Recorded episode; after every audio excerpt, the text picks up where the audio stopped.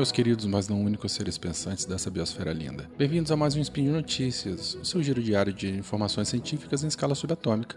Eu sou o Werther e no Spin de Notícias de hoje, sexta-feira, 19 de maio de 2017, também conhecido como 24 de novembro, vamos falar um pouco sobre o sistema recifal na foz do rio Amazonas, que o pessoal comumente costuma chamar de corais da Amazônia.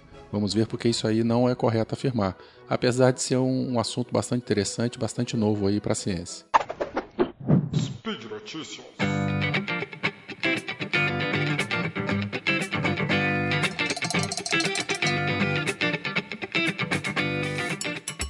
Então, no programa de hoje, nós vamos falar sobre um artigo publicado em 2016, mas que causou um grande rebuliço aí ao longo de todo o ano de 2017 fala sobre a descoberta ou relato de um extenso é, sistema recifal é, na foz do rio Amazonas. Aliás, na, ao longo da pluma de sedimentação da foz do rio Amazonas. Então, esse trabalho foi publicado por Moura e colaboradores, mais de uma dezena de colaboradores, de 15 instituições diferentes do Brasil e de outros locais do mundo. É, como eu já havia comentado, falou-se muito né, ao longo de 2017 de uma grande recife de corais na foz do rio Amazonas.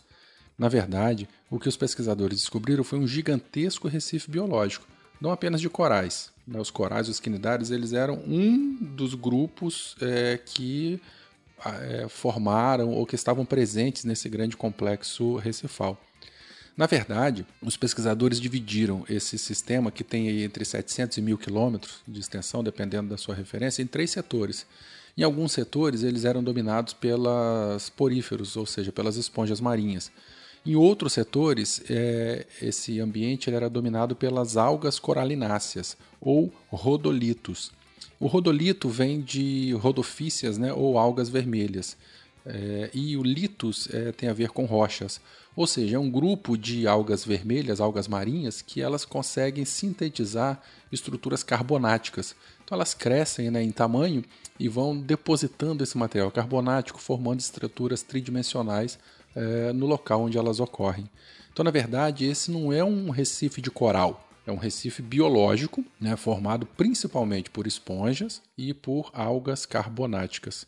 É, uma coisa e o mais interessante é que ele serve de base para uma grande variedade e abundância de outras espécies marinhas de animais e vegetais.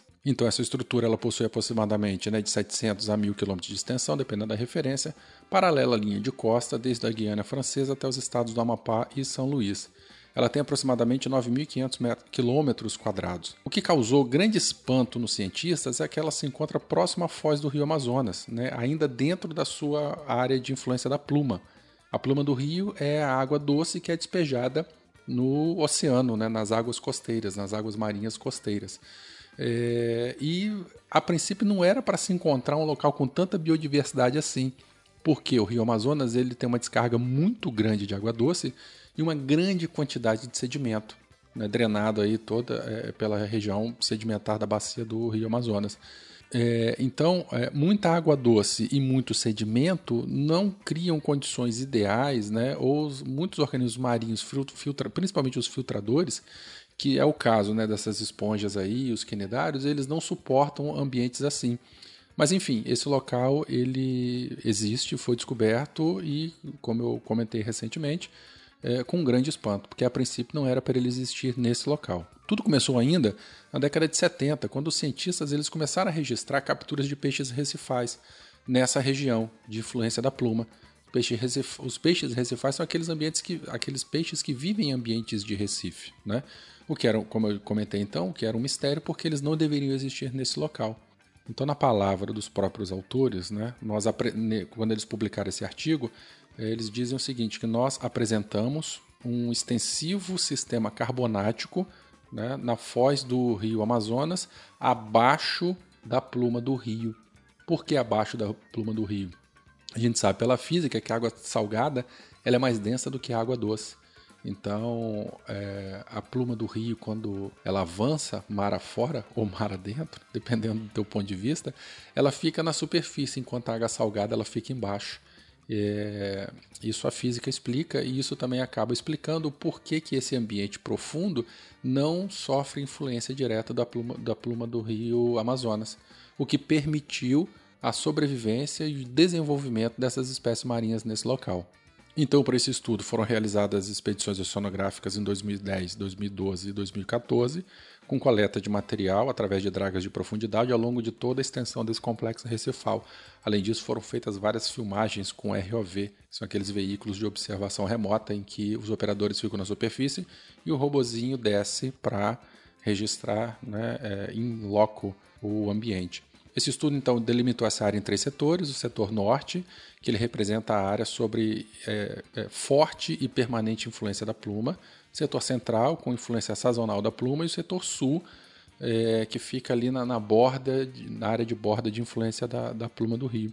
Lembrando que influência na superfície, mas no fundo a gente tem um ambiente é, com água salgada. É, o que essa pluma, então, ela pode influenciar mais ou menos é na transparência ou na visibilidade. Porque quanto maior a descarga de sedimento, menor é a quantidade de luz que consegue atravessar e chegar nesses ambientes mais profundos.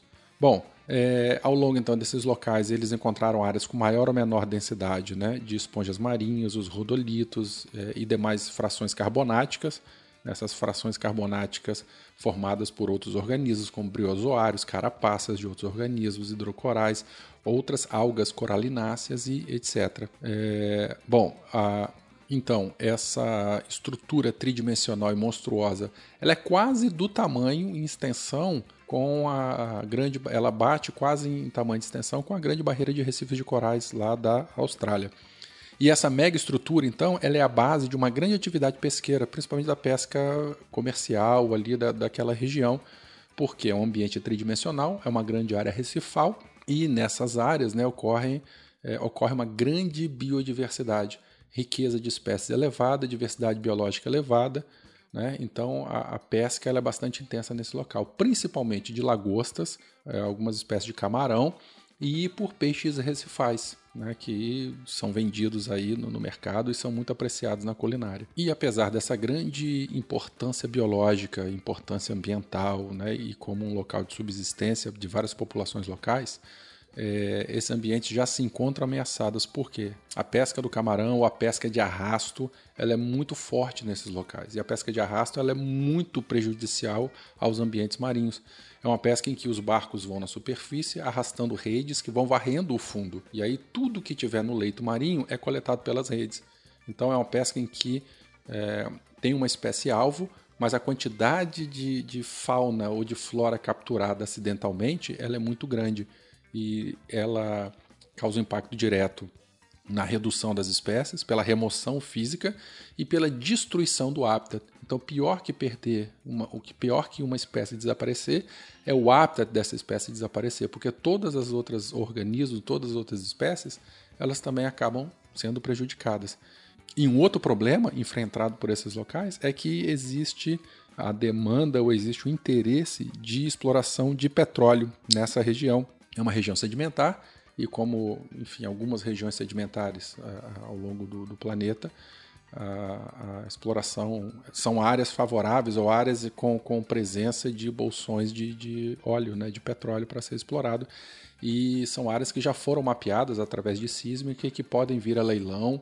Eu não sei se no momento de gravação desse episódio já foram a leilão, mas são áreas em que as empresas, empresas petrolíferas elas estão de olho para poder explorar é, enfim, então é uma área de altíssima biodiversidade que já corre bastante risco, né? E foi descoberta, declarada oficialmente pra, pela ciência há muito pouco tempo.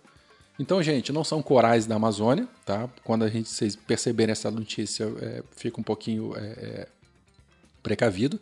Na verdade, é um complexo recifal muito grande, muito extenso, de altíssima biodiversidade. Os corais são uma das espécies presentes mas não é a base. A base principal desses locais são as algas, né? os rodolitos, como a gente já começou a falar, rodolitos e, e as esponjas marinhas. Complexos de algas, é, complexos recifais formados por algas aqui no Brasil também são bastante comuns é, no, em, na região de Abrolhos, né? aqui no sul da Bahia e norte do Espírito Santo. Banco dos Abrolhos é uma, é uma grande região e cuja presença desses rodolitos é muito intensa ou muito presente. Bom, dúvidas, críticas ou sugestões, contato arroba ou pelo meu e-mail pessoal, verterk.gmail.com. Vocês me acham também no Twitter, Facebook e em qualquer rede social. Lembrando que esse podcast só é possível através do seu patronato, né? através do Patreon e PagSeguro. Espero que vocês tenham gostado e nos encontramos no próximo Spin de Notícias. Um grande beijo e tchau, tchau.